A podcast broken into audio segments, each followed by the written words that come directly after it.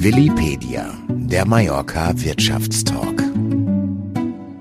Shakira ist schuld. Zumindest hat sich die kolumbianische Sängerin vor Gericht als schuldig bekannt. Der Vorwurf war Steuerbetrug. Mit ihrem Geständnis entging sie womöglich einer langjährigen Haftstrafe, doch nur wenige kennen die genauen Einzelheiten des Falles und die Gründe, warum Sie und Ihr Anwaltsteam beschlossen haben, die Schuld zu akzeptieren. Rollen wir den ganzen Fall deshalb nochmal auf mit Maria Babancho. Sie ist Strafverteidigerin im Steuerrecht bei der Plattes Group. Hallo Maria. Hallo, guten Morgen, Ingo. Was wurde denn Shakira eigentlich erstmal, um vorne anzufangen, was wurde ihr vorgeworfen? Der Ermittlungsrichter Nummer 2 von Esplugas de Llobregat, also Barcelona, hatte beschlossen oder hat beschlossen, im September 2022 ein mündliches Verfahren gegen die Sängnerin Shakira zu eröffnen wegen sechs Verstoße gegen den Fiskus. Also das bezieht sich auf das Vermorensteuern und Einkommensteuern von den, von den Jahren 2012, 2013 und 2014. Aber Shakira war ja in den Jahren 2012 bis 2014 gar nicht in Spanien steuerlich ansässig, obwohl sie ja mit ihrem Ehemann, dem ehemaligen spanischen Nationalspieler Gerard Piquet, zusammengewohnt hat. Das ist eigentlich die Kernfrage von diesem Fall, Ingo. Also wir wissen schon, dass im, um in Spanien steuerpflichtig zu sein, muss man sich mindestens 183 Tage in Spanien Spanien aufhalten. Ne? Im Fall von Shakira argumentierte sie von den Finanzbehörden, dass ihr steuerlicher Wohnsitz in diesen Jahren 2012 und 2013 und 2014 auf den Bahamas, also die Insel, lag seit 2007.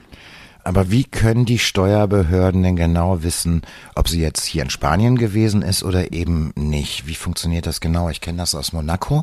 Da wird anhand des Wasserverbrauchs an den Tagen gemessen, ob ein Resident nun da war oder nicht. Machen die Spanier das genauso? Ja, ganz genau. Mehr oder weniger machen sie das auch genauso. Also wie in allen Verfahren kann auch im Strafrecht bei Steuerdelikten jedes Beweismittel zugelassen werden. Und das bedeutet, dass alles eigentlich möglich ist. Von Auszüge von Sozialmedien, zum Beispiel ein Foto im Instagram, wo Shakira mit Piquet ist in Barcelona oder sogar Fotos bei Facebook aber auch deine Mobilfunkverbindungen, Daten bis sogar zu einfachen Zeugenaussagen von einer Person, die aussagt, dass in diesem Fall Shakira eine bestimmte Zeit lang in Spanien aufge aufgehalten hat.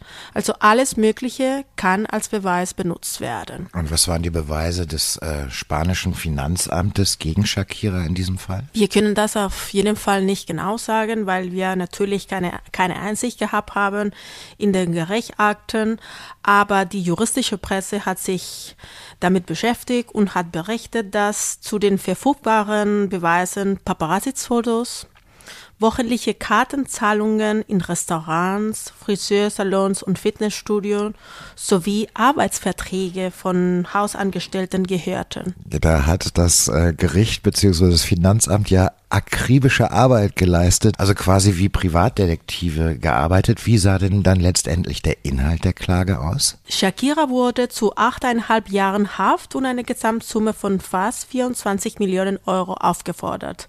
Das war eigentlich das Inhalt von dieser Klage. Wir dürfen nicht vergessen, Ingo, dass für einen Steuerbetrug in Spanien eine Gefängnisstrafe und eine Geldstrafe vorgesehen ist.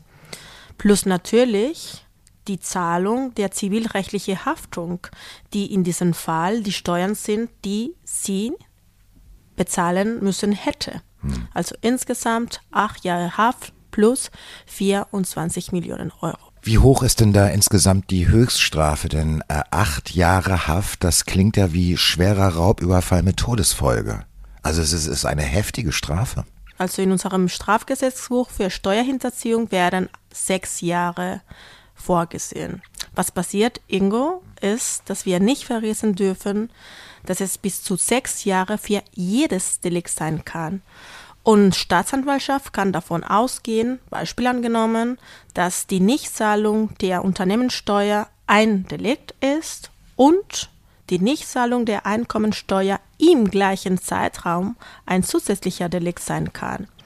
Also du kannst dich schon vorstellen, ein Delikt plus ein Delikt, die jeder Delikt sechs Jahre bis sechs Jahre Haft haben, also vorgesehen sind. Und in dem Fall von Shakira waren sechs, eigentlich sechs Delikte, sechs Steuerhinterziehung.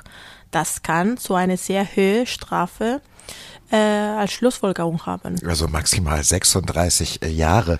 Ich bemerke an dieser Stelle, die Beziehungen zu den Steuerbehörden hier in Spanien sind nicht wirklich einfach und entspannt. Was hätte denn Shakira machen können, um im Vorfeld diese Komplikationen komplett zu verhindern? Wenn man steuerlich Resident in Spanien ist, bedeutet das, dass man sein gesamten Einkommen in Spanien versteuern muss.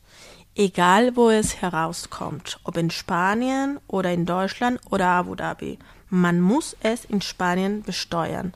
Das heißt, Shakira hätte alles sein Einkommen in Spanien besteuern müssen. Müssen, exakt. Die Bilder von ihr sind ja durch die internationale Presse gegangen, wie sie vor Gericht war, winkend, lächelnd in einem rosa Anzug und so einen Optimismus verbreitet, als würde sie denken, sie sei unschuldig und dann bekennt sie sich schuldig. Was genau bedeutet das? Das habe ich tatsächlich nicht ganz verstanden.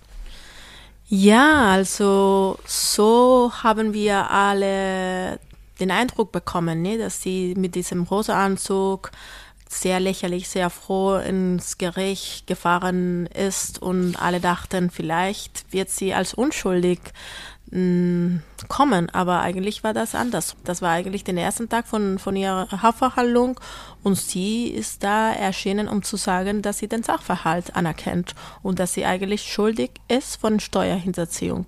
Mhm. Also den Zusammenhang mit den Farben und was da eigentlich geschehen ist, hm, finde ich auch ein bisschen verwirrend. Ja, also wenn ich mich vor Gericht schuldig bekenne, dann würde ich die Farbe schwarz wählen. Wahrscheinlich, und das wahrscheinlich. Farbenfrohe rosa. Aber äh, jetzt hat sie ja zugegeben, dass sie schuldig ist und deshalb wurde ihr Strafmaß von acht Jahren auf drei Jahre reduziert. Nicht genau deswegen, also auf jeden Fall, bevor sie diese Schulderkenntnis äh, gemacht hat, an dem Tag mit diesem rosa Anzug, haben die Anwälte vorher in den, vor, in den, in den Monaten vorher mit Staatsanwaltschaft eine Vereinbarung vorbereitet. Das ist total anpassend und Teil von dieser Vereinbarung war ein, angeblich, dass wenn sie die Schuld anerkennt, dann wird die Klage von Staatsanwaltschaft niedriger werden und in diesem Fall von acht Jahren Haft bis drei Jahre Haft reduziert. Und deswegen hat Shakira und die Anwälte von Shakira gedacht, das war ein, ein, eine gute Vereinbarung und dass sie diese Vereinbarung treffen sollen. Hm. Und trotzdem wird sie nicht ins Gefängnis gehen, obwohl sie zu drei Jahren verurteilt worden ist. Ist das der Promi-Bonus oder was ganz Normales im spanischen Rechtssystem? Also in Spanien, wenn man bis zu zwei Jahre Haft verurteilt wird, das geht direkt zur Bewährung, die, die Strafe. Ne? In dem Fall von Shakira waren das drei Jahre, also das ist höher als zwei Jahre. Aber das war ihre erste Verurteilung und sie hat an demselben Tag den Schadenersatz bezahlt, in diesem Fall die 24 Millionen Euro. Und deswegen ging die Strafe zur Bewährung. Und das ist mit Shakira oder mit Maria Barbancho oder mit Ingo auch dasselbe.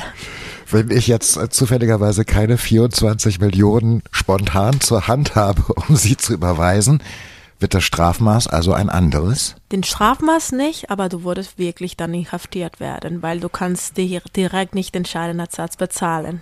Okay. Was ist denn deiner Meinung nach der Grund oder was sind die Gründe für die Entscheidung von Shakira, sich schuldig zu bekennen? wahrscheinlich die Menge an Beweisen, die gegen sie vorliegen und von meiner Erfahrung nach auch den Wunsch, einen Prozess mit allen den damit verbundenen emotionalen Folgen zu vermeiden.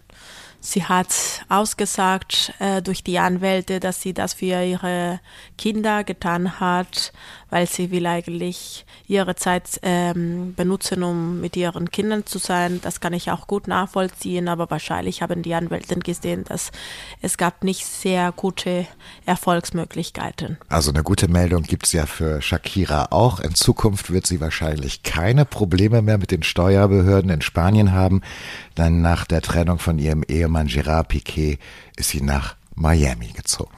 Vielen Dank für das Gespräch. Danke, Ingo. Mehr erfahren Sie unter podcasts.plattes.net. Willipedia. Auf Mallorca verankert, weltweit vernetzt.